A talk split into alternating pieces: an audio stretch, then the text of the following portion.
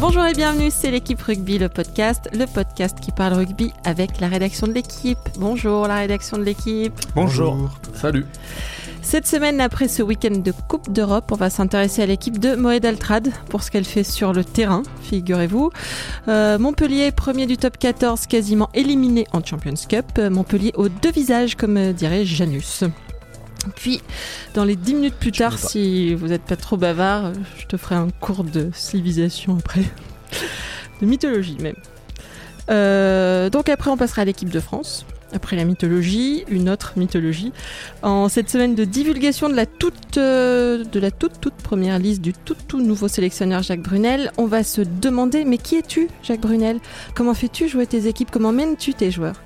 Et last but not least, comme dit le bilingue Mathieu Bastaro, on passera au cas Para, le demi de mêlée clermontois absent de l'équipe de France depuis euh, plus, de, plus de deux ans. Réclamé à corps et à cri depuis qu'il marche sur la Volvic, à Clermont. Euh, voilà, après, bah, c'est- tout. On parle de tout ça avec les journalistes de la rubrique rugby de l'équipe. Aurélien Bouisset, bonjour Aurélien. Bonjour Christelle.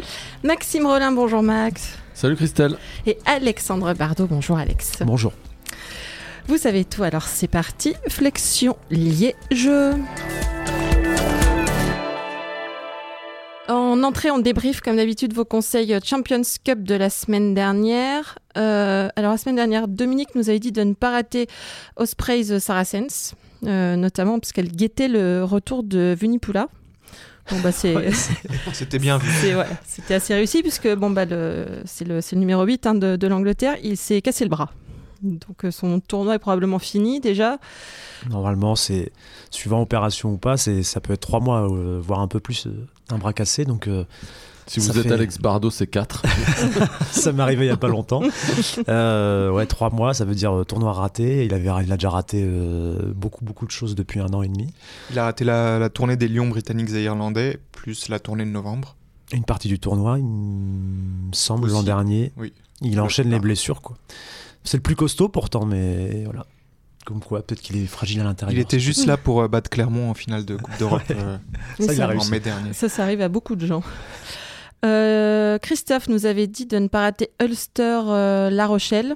Euh, bon bah La Rochelle a perdu en Ulster. Quelqu'un euh, a quelque chose à en dire ou euh, Ouais, c'est. Moi, j'ai trouvé que c'était vraiment dommage parce que euh, c'était pas une grande équipe de l'Ulster. Euh, on avait déjà vu euh, des équipes de l'Ulster plus conquérantes qui mettaient plus de pression à domicile. D'ailleurs, La Rochelle avait réussi à un gros début de match, à prendre le score. Puis ils ont un peu perdu le fil, ils se sont laissés endormir ou ils se sont laissés éteindre un peu. Et bon, ils prennent quand même un bonus qui, qui est utile et ils sont encore en course pour se qualifier, mais voilà, c'est un, un match, on a l'impression qu'il y a un mois, deux mois, ils l'auraient peut-être gagné. Là, ils sont dans une phase un peu plus compliquée. Euh, et euh, ils ont un peu moins de réussite, un peu moins de, de, de- d'allant. Et voilà, ça, il y, a- il y a un truc. euh, il va falloir qu'ils redémarrent la machine contre le Harlequins la semaine prochaine. Puis on rappelle aussi que Gabriel Lacroix est sorti avec le genou dans la boîte à gants euh, assez Ouais, vite. euh. Et la chute, enfin, l'image est pas très jolie et ça laisse craindre un- une rupture des croisés ou quelque chose comme ça. Parce qu'il retombe et un peu comme euh, Lesgourg la semaine d'avant, avec le genou qui se tord. Et ça sent pas très bon. Lui-même avait l'air euh, un peu désespéré dans les vestiaires. Euh, ça risque d'être un absent de plus euh, pour euh, La Rochelle, certes, mais aussi pour l'équipe de France parce que peut-être qu'il était, après ça, ces bons matchs de. notamment un bon match contre les All Blacks B en novembre, il faisait peut-être partie des prétendants. Et là, Là, ce sera a priori non. Et quand on sait qu'il y a déjà beaucoup de monde sur le flanc, Mm. Et Aurélien, toi, tu brûlais d'aller euh, à Exeter pour voir jouer Montpellier. On se souvient de ton apologie de la cathédrale hein, de- d'Exeter, du, du So Cute euh, Sandy Park. Donc, ça a été à la hauteur de tes espérances. Ouais, Exeter a super bien joué, a donné une leçon à Montpellier. Donc c'était un régal. 41-10, hein, on rappelle, euh, Exeter l'a emporté. Ouais. Euh, Aurélien, tu vas rester attentif hein, parce qu'on va continuer sur Montpellier euh, pour le premier sujet. Montpellier, premier du top 14, mais Montpellier quasi éliminé de Coupe d'Europe, on peut dire, après, euh, après ce, trou d'air aussi à, Exeter ce week-end. Euh, cinq essais encaissés, notamment Voilà. Montpellier qui était un épouvantail en, début de saison au championnat de France. Montpellier, son effectif un peu bling quand même, avec, euh, avec du Stein, du Cruden, du Picamol, du, du Duplessis au carré. Montpellier avec un nouvel entraîneur, euh, Vern Cotter, qui a su faire briller Clermont, dont il a été le patron, qui a su faire briller l'Écosse, dont il a été le boss. Vern Cotter apôtre d'un jeu ambitieux qu'on ne voit pas forcément dans cette équipe de Montpellier, qui est plutôt crainte pour ses euh, ballons portés que pour son, pour son jeu échevelé. Alors évidemment, les Montpelliérains sont en reconstruction euh, totale. Hein. passer de, de, Jake White à Vern Cotter, ça change deux trois fondamentaux. Euh, Vern Cotter a dit lui-même que changer de philosophie, ça prend du temps. Mais je est-ce que ce qui fonctionne, ce qui impressionne même au, plan national est en train de montrer ses limites, peut-être euh, au plan européen? Vous en pensez quoi? Bah, je dirais même pas que ça impressionne au plan national. Hein. Non, même pas. Au début bah, de la saison, un peu, non Ouais, mais ces dernières semaines, on voit qu'ils marquent le pas et qui ils ont eu un gros passage à vide à Brive notamment. Euh, ils ont des gros problèmes à l'extérieur. Il n'y a pas que qui, ont eu, qui perdent à Brive aussi, il faut faire attention. Brive, grosse équipe à domicile. Mais... Non, c'est vrai qu'à l'extérieur, ils ont un souci, je pense. Mm. Parce qu'à la, à, la, maison, il faut pas oublier euh, que depuis un an, c'est l'équipe qui a marqué le, plus de points et le plus d'essais à domicile, euh, toute équipe confondue. Donc ça prouve quand même que que, Montpellier est une équipe euh, malgré tout joueuse, même si on n'a pas forcément ce sentiment-là quand, quand on pense à eux. Mais voilà, à l'extérieur, il y a, y a, des fois, il y, a, des trous. Enfin, ils perdent souvent et il y a souvent des trous d'air aussi. Moi, je me rappelle aussi au Stade français, pourtant le Stade français qui n'est pas euh, un cadre de cette saison et ils sont complètement passés au travers. Ce qui est sûr, c'est qu'à Exeter, Aurélien y, était, il le dira mieux que moi encore, mais ils ont été pris dans la vitesse et dans la, les repères collectifs. Et ils ont été pris par un jeu qu'on voit finalement assez peu en top 14. il y a des équipes qui arrivent à mettre du volume en top 14, mais euh, comme l'a fait Exeter là, avec cette subtilité-là, c'est finalement assez rare. Et, ils n'ont pas réussi, eux, à imposer leurs armes, qui sont des armes de, plutôt de puissance, de, de voilà de, c'est une équipe plutôt pragmatique notamment quand elle joue à domicile là c'était pas le cas. Et, ils ont vraiment souffert de la comparaison. Il y a des joueurs en face euh, qui euh, j'ai adoré Henry Slade euh, ce week-end. Je trouvais qu'il avait vraiment éclairé le jeu de son équipe et qu'il avait permis justement de donner au centre du terrain cette vitesse et cette subtilité, cette technique qui a manqué un peu du côté de, Montpellier, qui n'était pas au complet non plus. Mm. Notamment, ils ont fait jouer leur quatrième de une mêlée. Qui avait 19 ans. 19 ans. Euh, il n'est pas sorti euh, sur une civière, c'est déjà un Pourtant, bon point. Euh, il n'a pas le bon morphotype, hein, parce qu'il fait 1m75 et 70 kg. Après, oui, c'est sûr qu'ils ont souffert la comparaison par, rapport à Exeter dans, dans la fluidité, le, rythme de jeu. Et quand on les entend parler, c'est ce à quoi ils aspirent, les, les mm. Donc là, ouais, ils en ont paru très très loin. C'est ça qui était un peu cruel pour eux. Ils disent avoir l'ambition de vouloir jouer, d'être offensif, de pratiquer finalement un rugby moderne comme celui qui est censé fonctionner aujourd'hui. Et là, euh, ils étaient à, voilà, très très loin de ça. Donc euh, après le match, Vern Cotter disait que euh, il fallait s'attendre à ce qui passe par des étapes aussi douloureuses que celle-là, parce que le, travail sera long pour y parvenir on, peut comprendre effectivement qu'il joue encore en majorité avec un effectif qu'il n'a pas totalement bâti lui-même, donc des, types de joueurs qui ne sont pas forcément ceux qui euh, conviendraient le mieux pour jouer un jeu rapide, ouvert, etc. Et les joueurs sur lesquels sans doute il comptait s'appuyer pour commencer la métamorphose sont pas opérationnels si on prend juste la charnière, et on sait que Vern Cotter, c'est quelqu'un qui s'appuie beaucoup sur sa charnière. Son numéro 9, Juan Pinar, euh, le Sud-Africain, est blessé euh, beaucoup depuis le début de la saison. Il n'était pas là ce week-end. Et donc, comme tu as dit tout à l'heure, c'était un jeune Géorgien de 19 ans, donc c'était le premier match pro qu'il jouait. Mm-hmm. Et son numéro 10, c'est Aaron Cruden, donc c'est aussi son modèle de 10. C'est un, un euh, Cotter, c'est un, 10 joueur avec une bonne passe, un, un, mec qui voit bien le jeu, etc. Aaron Cruden qui a été euh, champion du monde avec les, All Blacks pour ouais, euh, replacer un peu le personnage. Euh, qui a beaucoup de, sélections en plus avec les All Blacks, qui a pris à un, moment la suite de Dan Carter avant l'éclosion de Boden Barrett. et donc, ben, Aaron Cruden, il est, il est, blessé, aussi. souvent. Et bon, on disait avec les collègues de Montpellier que samedi, on avait l'impression que c'était plus Jean-Paul Cruden qui jouait ou quelque chose comme ça, parce que euh, il a fait des en avant grossiers, il était on voyait qu'il pesait pas sur le jeu et qu'il n'avait pas encore la, capacité à l'animer comme on attendrait qu'il puisse le faire. Donc ça, c'est des petites choses qui expliquent pourquoi peut-être ça prend du temps à Montpellier pour réussir euh, un, peu plus. Mais il y a un vrai problème de charnière, hein. c'est vraiment ça, parce que euh, même quand il y a Stein, qui est pourtant un joueur aguerri, un joueur avec expérience, et, etc., souvent il se trouve un petit peu euh, quand, il joue, quand, il joue, ouvreur. Alors parfois il a des, des, des, moments de génie, et puis parfois il plombe complètement son équipe. Et donc, euh, comme le disait euh, bien Aurélien, avec euh, Pienard qui n'a pas été souvent là, Payok qui n'a pas été souvent là, Crudon qui a été blessé, Stein qui est là pour dépanner, et au final, on se rend compte que bah, c'est compliqué quand tu n'as pas une charnière qui est, là depuis un moment. et par exemple, on voit Clermont qui a lui aussi quelques petits problèmes parce qu'il manque beaucoup de monde. Et heureusement que Morgan Parr euh, tient la baraque finalement parce que, euh, parce que sinon ce serait pareil avec euh, Lopez qui a été blessé, plus Fernandez, etc.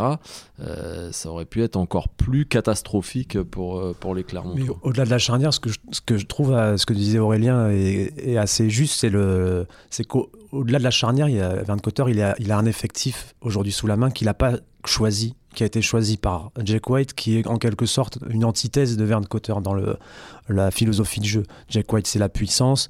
Vern Cotter, il, a, il, tient à ce que le jeu soit ouvert, spectaculaire. C'est pour lui, c'est un leitmotiv. Et donc aujourd'hui, il doit construire un jeu basé sur euh, la vitesse. Enfin, c'est ce qu'il veut faire en tout cas, avec un effectif qui n'est pas, forcément bâti pour ça, avec des joueurs qui sont pas forcément les plus forts dans le déplacement, les plus, euh, les plus techniques, les plus fluides. Et, aujourd'hui, ils se confrontent à cette limite et ça pose même la question de est-ce qu'ils arriveront à faire leur révolution là dans les six mois à venir euh, ou dans l'année et demie à venir, sachant que l'effectif, il va pas pouvoir le chambouler non plus comme ça du jour au lendemain.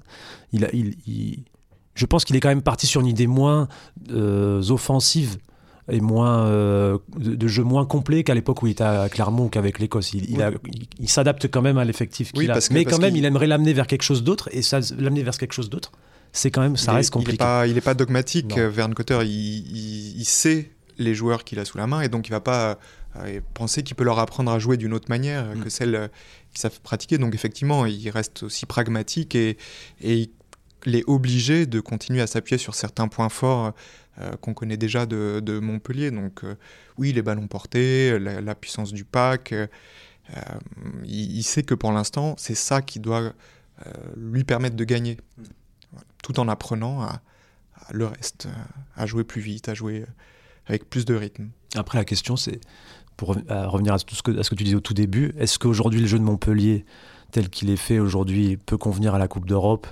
Telle qu'elle se pratique en ce moment, la réponse par rapport à ce qu'on voit des résultats de Montpellier, mais à ce qu'on voit même globalement des mhm. matchs, l'idée serait plutôt quand même qu'aujourd'hui en Coupe d'Europe, il faut quand même mettre énormément de rythme, de vitesse. Euh, et, pour, euh, pour Montpellier aujourd'hui c'est plus dur, battu à domicile par Exeter et à l'extérieur aussi. mais c'est ça sur le premier match qu'ils se font surprendre. Et c'est toujours compliqué quand tu démarres une, une, compétition par une défaite à la maison, un petit après de, de, vraiment te remettre dans le bain de cette compétition. Alors une défaite, c'est plus aussi éliminatoire qu'avant, mais malgré tout, quand tu quand tu prends une claque, parce que pour moi c'est une claque, même si Exeter était champion d'Angleterre, quand tu prends une, euh, quand tu perds chez toi le premier match de, de, de la campagne européenne, pour moi, c'est une petite claque. Et je pense que ça leur a quand même mis un, un petit coup au moral. Et, et du coup, tu joues peut-être un petit peu différemment et tu abordes la compétition un petit peu différemment quand tu sais que tu as perdu ton, ton premier match. Plus, hein. Dans une poule euh, hyper relevée avec notamment le Leinster, qui est d'ailleurs la seule équipe qualifiée après cinq journées, ce qui est aussi assez rare. Parce que généralement, les deux dernières journées, dans certaines poules, ça compte pour du beurre. Et là, ce ne sera pas le cas. Il y aura vraiment de l'enjeu partout. Euh, et même des équipes pourraient se qualifier, ne euh, sont pas totalement éliminées et pourraient se qualifier avec, euh, avec 17, 18 points. Quoi. Donc c'est assez surprenant. Très bien, laissons là les clubs pour s'intéresser à l'équipe de France. mercredi mercredi à 14h. Euh, Jacques Brunel, le nouveau sélectionneur, dévoilera sa liste de 31 joueurs convoqués le 21 janvier pour préparer le premier match du tournoi des Six Nations qui se jouera le 3 février contre l'Irlande. Si vous avez voilà, si vous voulez jouer Euro Million, euh, vous pouvez nous réécouter. Alors, qui es-tu, Jacques Brunel? Eh bien, Jacques Brunel ne se perdra pas à Marcoussis. Puisqu'il a été le coach des avants des Bleus époque La Laporte, puis il est parti entraîner Perpignan, de quand Perpignan était fort, puisqu'il a, il a mené l'USAP au titre en 2009. Ensuite, il est parti en Italie, dont il était le sélectionneur en 2013, quand une équipe de France déjà en grande forme y a perdu pour la deuxième fois en trois ans. Euh, après l'Italie, il est revenu à Bordeaux, en charge des avants, puis en charge de tout. Et, euh, et là, coup de fil d'un ami, Bernard. Il y a une place vacante, tu viendrais pas me donner un coup de main, mais avec plaisir. C'est vraiment passé comme ça? Absolument. Le, dialogue est, euh, était exactement celui-ci.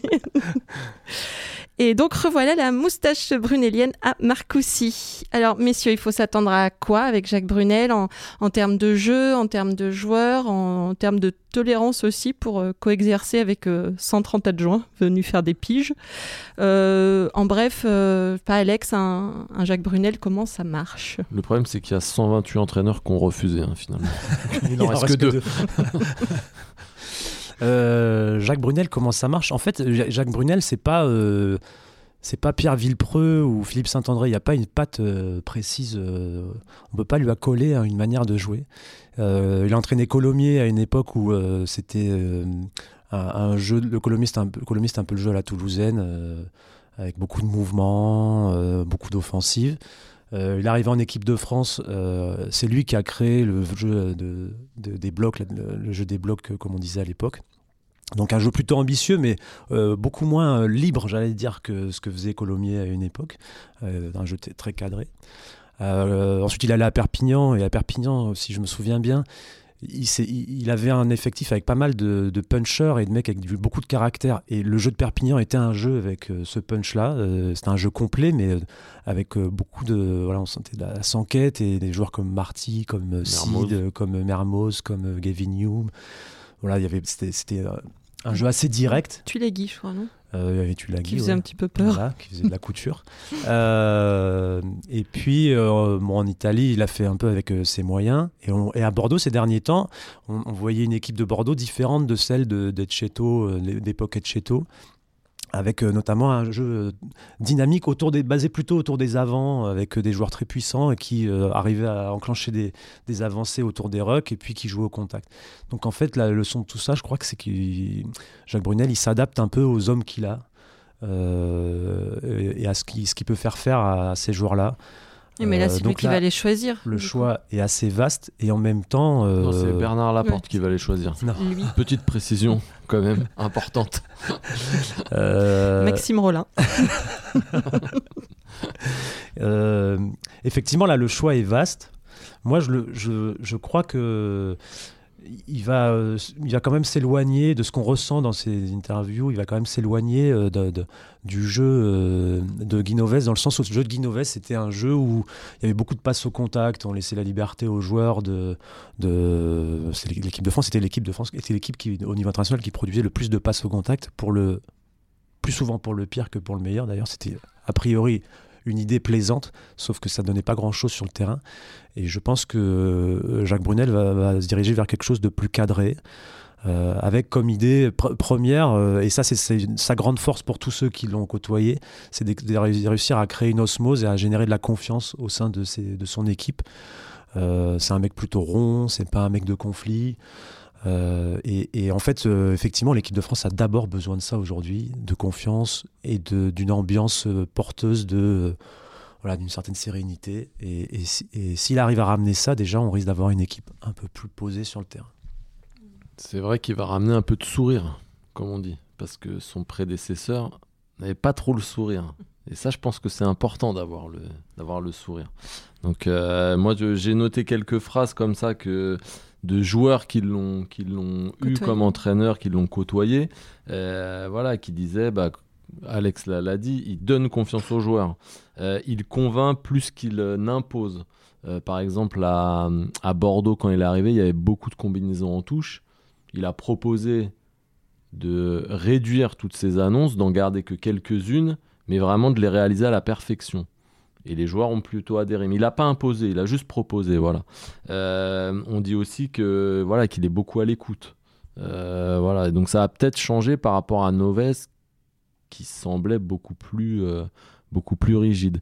Et c'est vrai qu'il est quand même porté sur l'offensive, même si c'est un entraîneur des, des avants parce qu'il faut pas oublier qu'il était arrière, lui, qui, jouait arrière. C'est ça un petit peu le, son paradoxe. Mais, euh, mais voilà, moi je pense que c'est plus le côté euh, ramener des, voilà, des sourires, de la confiance, parce que dans ce qu'on avait entendu après la tournée de novembre, c'est quand même ça qui, posait problème. C'était la, la confiance et puis cette ambiance un petit peu morose qui, qui régnait à Marcoussis.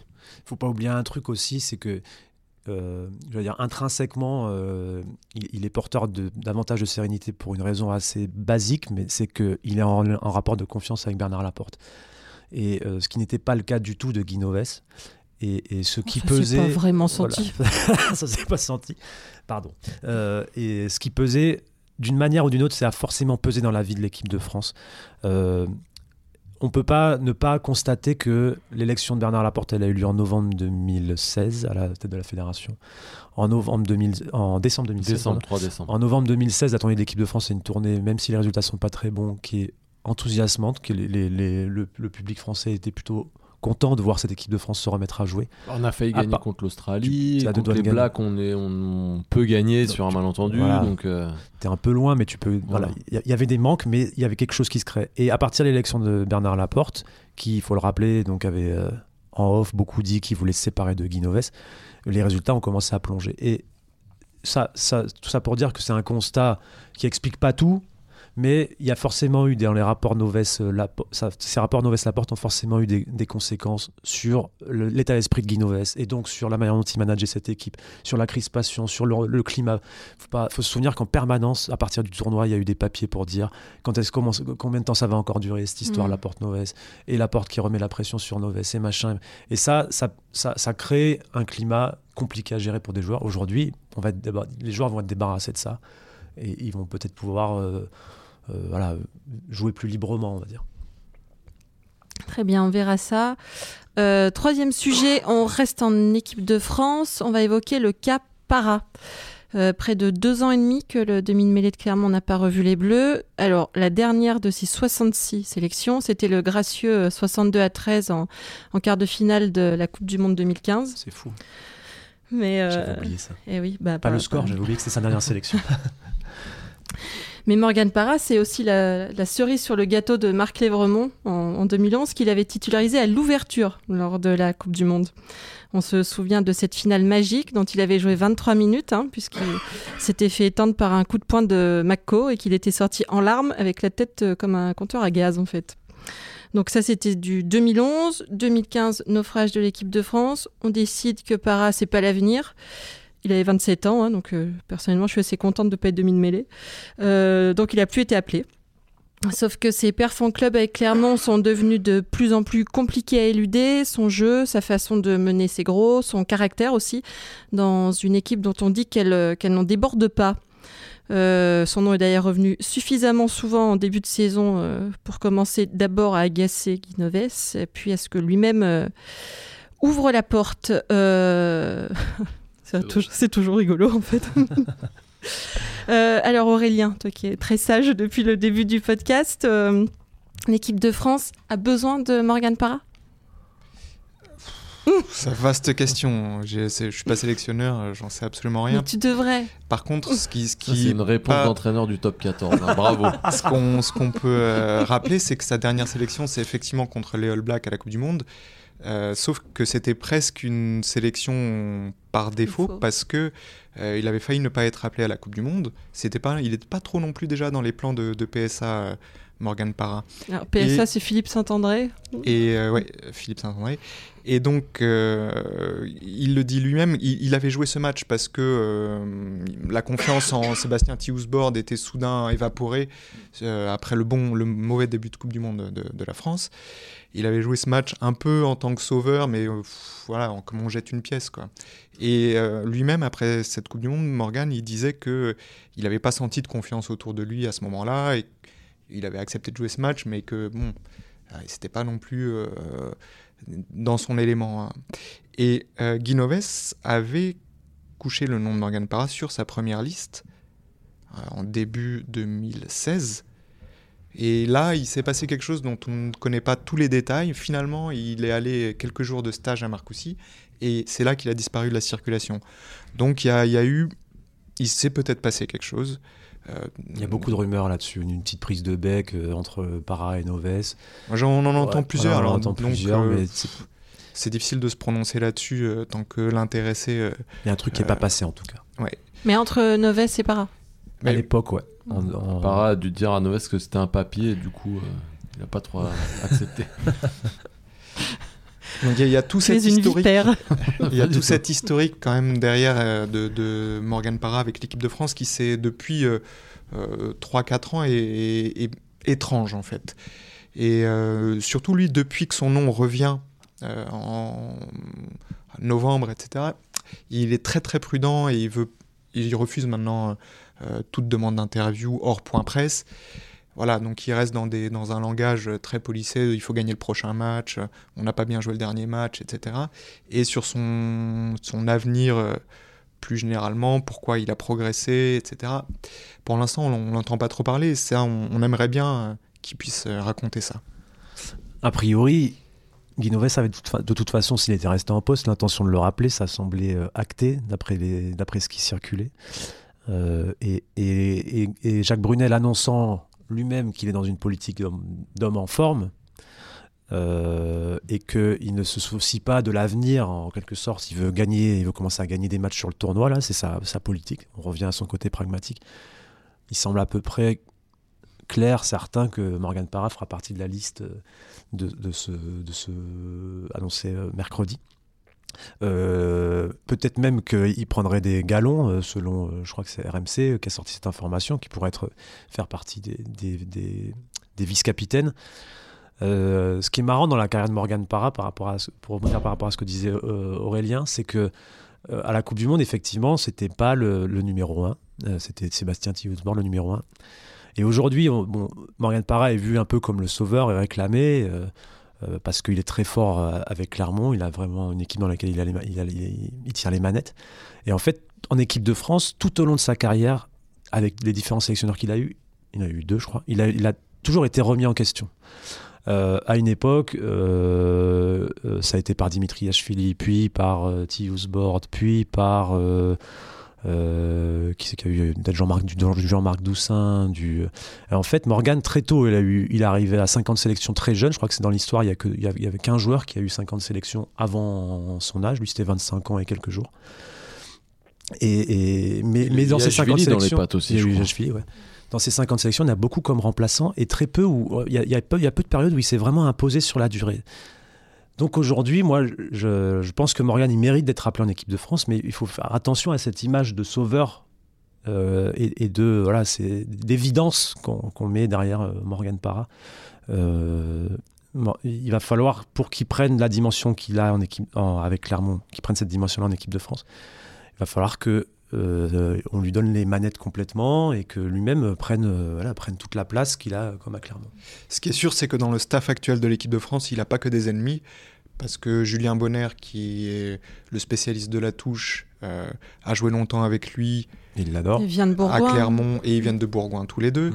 Euh, Jean-Baptiste Elissalde, euh, qui va s'occuper des, trois quarts euh, ça a été son premier partenaire en équipe de France. Euh, son première sélection de Morgan Parra, c'était Jean-Baptiste Elissalde titulaire et Morgan Parra euh, remplaçant. Et Elissalde nous disait il n'y a pas très longtemps que ça s'était toujours bien passé entre eux, l'entente avait été plutôt bonne.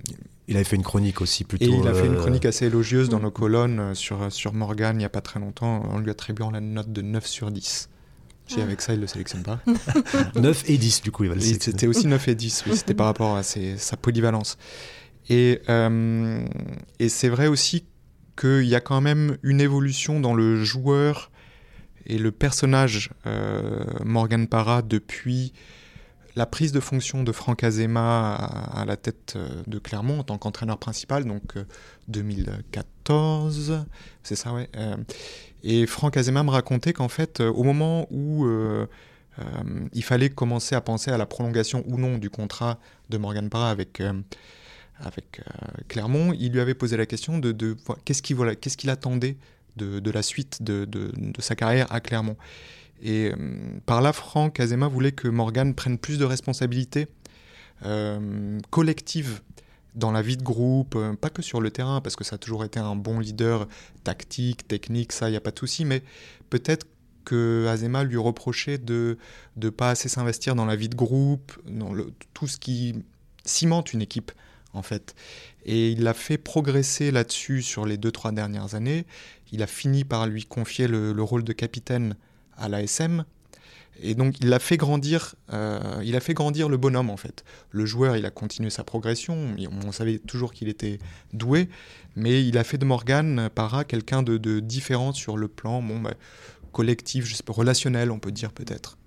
Mais je pense que son retour aussi est lié à ça. C'est parce que on s'interrogeait notamment, on en parlait avec euh, Alex, on cherchait un petit peu euh, sur la question de est-ce que Guerrado va garder son capitana et oui normalement il va le garder on se disait mais qui derrière aurait pu le prendre? Et c'est vrai qu'il n'y a, pas grand monde. Et je pense que le retour de, de Para est primordial par rapport à son côté leader son côté expérience.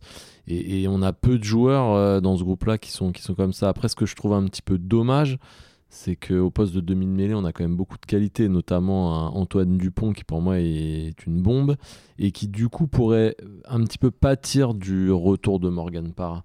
Alors que c'était pas forcément l'idée euh, de départ, et ça aurait été bien d'imposer de, qui est de la continuité avec, avec Antoine Dupont, qui, qui, pour tout le monde est, un phénomène. Et je sais pas si le retour de Para ne risque pas un petit peu de, de freiner Dupont, qui n'est pas forcément justement un caractère comme Para, qui lui, quand il était plus jeune, euh, avait beaucoup de caractère, un peu râleur, pouvait s'imposer. Et je pense que Dupont, lui, va plutôt se renfermer ou, et, peut-être se rabaisser même. Et, pour moi, c'est un risque. Mais après, il faut voir comment Morgan va se comporter vis-à-vis de Dupont. Et là aussi, c'est quelque chose euh, sur, une chose sur laquelle Franck Azema a, insisté avec lui ces derniers temps, c'est sur son rôle de, transmission vis-à-vis des jeunes de l'ASM. Il attendait de, Morgan Parra qu'il échange plus, qu'il guide plus les jeunes. Euh, pas qu'il leur apprenne le métier, hein, mais, mais qui, collabore plus avec eux. Et apparemment, sur cet aspect-là aussi, Franck Azema était content de, de l'évolution de, Morgan Parra. S'il arrive à retranscrire ça en équipe de France auprès de Dupont, Serein ou Couillou ou les autres jeunes euh, demi de mêlée, ça peut aussi être, le choix gagnant, du coup. Efficace. Très bien. Alors pour finir, euh, donnez-nous le match à ne pas rater le week-end prochain si on veut frissonner de plaisir devant la dernière journée de phase de poule de Champions Cup. Alors frissonner de plaisir, je sais pas, mais je pense qu'un Scarlet Toulon peut être assez euh, sympa dans, en termes de jeu, je sais pas, mais en tout cas il y aura de l'enjeu. Ah, tu le vends bien. Euh, non, ah non, mais là, à on cause a de la présence de Toulon parce que les Scarlets jouent super bien. On, a vu, on a vu, on a vu Toulon Trévise. Euh, enfin, j'étais à Toulon Trévise. Je me suis quand même fait euh, C H I E R. Euh, un paquet de minutes. donc voilà, et vu l'enjeu qu'il y aura, je suis pas sûr que ce sera qu'il y aura beaucoup de beaucoup de volume de jeu. Enfin bon, je sais pas, on verra, mais en tout cas, euh, au niveau de l'enjeu, ça peut être un match intéressant à suivre, surtout qu'il faudra faire des calculs par rapport aux autres poules, etc., pour savoir qui est qualifié. C'est le week-end des SI. Voilà, et c'est un match, euh, celui qui gagne, il est sûr d'être qualifié, euh, donc c'est une sorte de vrai huitième de finale, donc c'est pour ça, je pense que ça vaut le coup. Une sorte de thriller. Exactement. Aurélien, tu ne rateras pas quel match, toi? Je ne raterai pas Clermont Osprey. Euh, non, pardon, je recommence. Si, si, c'est ça en plus, c'est Clermont Osprey. Ah parce que j'y serai. Oh Donc je ne le raterai pas. Comme le vie bien faite. Ouais. Euh, c'est que surtout Clermont commence à être vraiment inquiétant là. Ils ont perdu à Northampton. Euh, bon, tu peux perdre à Northampton, mais de ce que j'ai entendu dire, ils ont quand même lâché l'affaire au bout de 20 minutes. Ils ah ont bah, été très moi, regardé, décevants. Ah oui, t'as vu, mais. Ben ouais, hmm, t'as pas de chance. Mais. et donc ça fait quoi? Quatre défaites de suite. Là, pourtant, ils avaient des titulaires euh, reposés. donc, ça commence à être tendu pour, euh, pour Clermont, qui a pratiquement plus que ça pour euh, sauver sa saison. Donc, et je les ai déjà vus perdre un match décisif à domicile pour la qualification contre Bordeaux il y a quelques années. Donc là, ça va commencer à être tendu autour de l'ASM. Ils n'avaient pas fait match nul contre les Ospreys aussi une année chez eux Parce que j'ai mémoire de, de ça, j'y étais, je crois. Et un match un peu incroyable. Et je ne sais pas ça. Il faut vraiment se, se, méfier des Ospreys. Et toi, Alex, alors? Euh, Moi, je crois que j'aurais bien pris Clanécli Toulon parce que Clanécli, je les ai vus ce week-end et vraiment, ils ont fait des choses assez extraordinaires contre ouais. Basse. Oui, parce que les Scarlets et Clanécli, c'est pareil en fait. Voilà, Donc les deux conseillent le même match. Mais euh, puisqu'il a déjà pris, il y, a, y, a, y, a, deux. Y a, globalement, ça va être une journée de Coupe d'Europe. D'habitude, les sixièmes journées, il y, y, a des matchs qui servent à rien, d'autres avec beaucoup d'enjeux. Là, euh, chaque match a une part d'enjeu, même euh, Munster-Castres. Et le, la, le la, Rochelle Harlequins et le Leicester Racing, euh, je pense, vont valoir le, le, coup d'œil. Mm. Le coup d'œil. La Rochelle, parce qu'ils ont besoin de refaire des performances comme ils en ont fait il y a un mois ou deux en Coupe d'Europe, et ça avait été un régal. Puis le Racing, il faut qu'ils aillent gagner à Leicester. Ce week-end, ils ont fait une quand même une grosse perf contre le Munster, et donc ça rend ces deux matchs-là assez intéressants. Très bien, merci messieurs. C'était l'équipe rugby, le podcast, une émission de la rédaction de l'équipe. Aujourd'hui, j'étais avec Maxime Rollin, Aurélien Bouisset et Alexandre Bardot. Merci à Camille Regache à la technique. Euh, retrouvez-nous tous les lundis sur l'équipe.fr, sur l'Apple Podcast et sur SoundCloud. N'hésitez pas à réagir, laissez-nous des commentaires, mettez-nous des étoiles et à la semaine prochaine.